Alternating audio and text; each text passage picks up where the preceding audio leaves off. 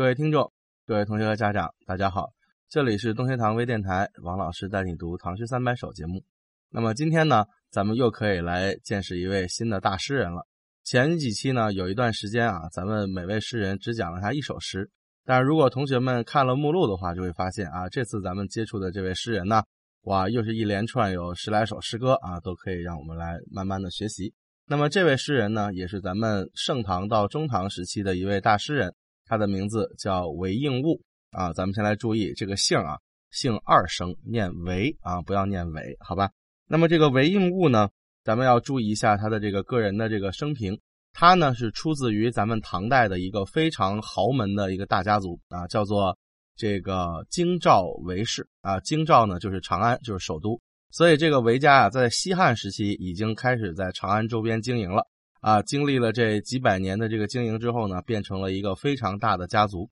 那么在唐代这一代啊，有人称之为叫京兆韦杜去天池五，就是说这个姓韦的和杜甫他们家姓杜的啊，离天只有一尺五那么高，意思就是他们的地位非常的崇高。那么姓韦的人从唐代的开始一直到唐朝的灭亡啊，出了很多的宰相啊，出了很多的这个文艺界的人士。出了很多的皇后啊，证明这确实是一个豪门大家族。那么韦应物呢，他在年轻的时候也是非常有这种豪门的纨绔子弟的这种坑爹的风范啊，是一个斗鸡走狗的这样的一个非常浪荡的一个长安的豪侠青年。那么在十五岁的时候，因为家庭出身非常好，那么韦应物呢就被选拔成为了唐玄宗的近身侍卫啊。那个时候唐玄宗当然年纪已经挺大了啊，中年人了。但是呢，这个他身边还要跟着好多这种啊陪他一起玩的这种名门贵族的子弟啊，然后呢，这个韦应物就被选在其中，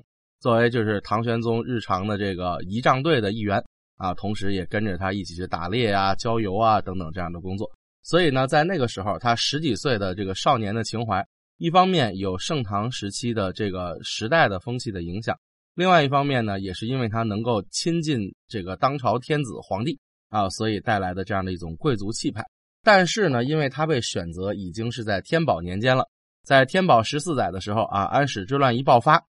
我们知道整个唐朝都已经盛极转衰了。那么同样的，这个唐玄宗啊也非常灰溜溜的从长安一路逃难，逃到了四川省境内。那么在这一路上呢，当然他不可能再带着这帮十几二十岁的豪门子弟一起跑了啊，于是韦应物呢就没有再当这个官了。而且他们家在这个安史之乱中间本身也受了一定的波折和影响，所以这个之后韦应物，哎，这个人立刻他的性格发生了一个很重要的转变，大概就是在他二十五六岁前后的时候。那么在这段时间啊，韦应物之前其实一直都没有怎么认真念过书，在二十五六岁之后才开始认认真真塌下心来去读书啊，重新走这个这个读书，然后这个科举这样的一条道路。那么当然了，因为他的家庭背景出身啊，所以韦应物还是得到了一些官职的，而且呢也干过一些比较大的州郡的这种刺史。但是呢，我们也知道，因为他的性格之间发生了这样的一个很剧烈的转变，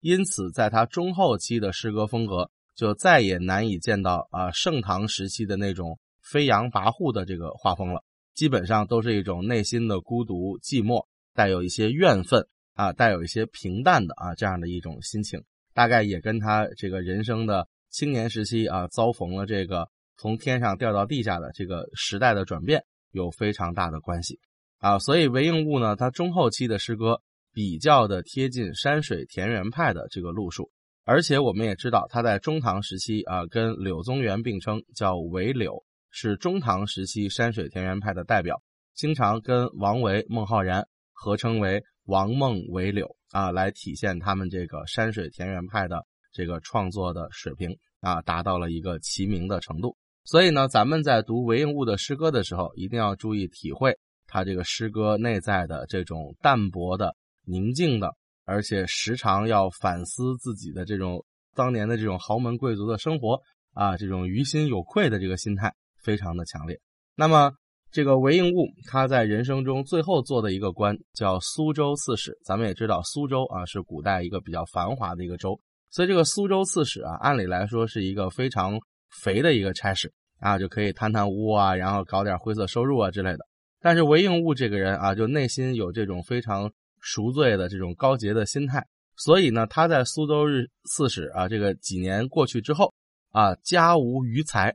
那么按照古代的规定呢，这个人啊，一定要从自己担任地方长官的这个地儿回到京城去报道，然后再给你派其他的官职。韦应物从苏州到长安这一路上，竟然穷到没有路费啊！走到半路啊，到江苏北部就穷到走不下去了，最后寄居在一个寺庙中间，最后贫病交加，然后就去世了。啊，死的时候也才不到六十岁或者六十岁上下这样一个年纪，所以我们也能看得出来啊，这个人他确实在坚持自己内心的一些比较高洁的一个品性啊，跟一般的这个古代诗人写着山水田园诗，但是其实行为上啊配不上啊，其实还是有明显的区别的。那么今天咱们先来看韦应物的一首长诗啊，这首诗在我们书籍的第三十七页，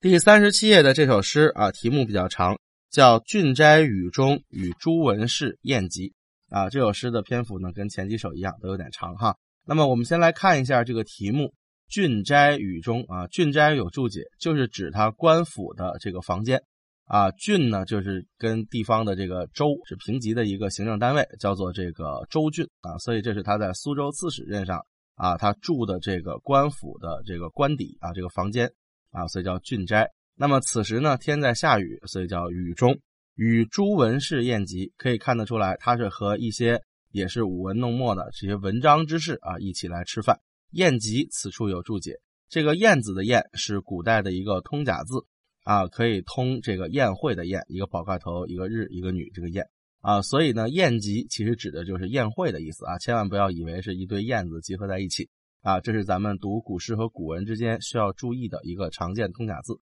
那么从题目可以看得出来啊，韦应物在他的官署，因为天下雨，所以没什么公务可干，于是就邀请了一些读书写文章的这样一些读书人，在自己的官府的私人房间里面开了这么一场宴会。那么这是他的一个大致的写作背景。那如果咱们要给这首诗区分结构上的层次呢，我们大致可以按照这样的几个层次来区分，大家可以自己在诗歌的旁边标注一下。首先是开头前六句啊。兵卫森化戟，宴寝凝清香。海上风雨至，逍遥持阁梁。凡客尽消散，嘉宾复满堂。这六句是诗歌的第一个层次啊，照应的是我们题目中的“郡斋雨中”啊这样的一个写作背景。然后接下来呢，我们再来看啊，下一层是后面的四句：“自残居处穷，未睹思民康。”理会是非浅，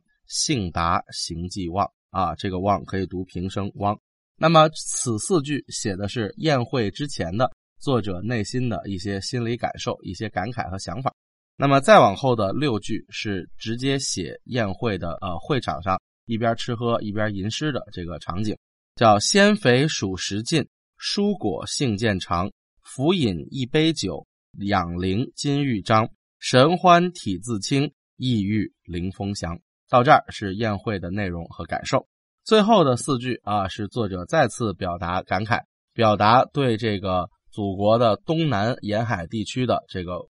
丰饶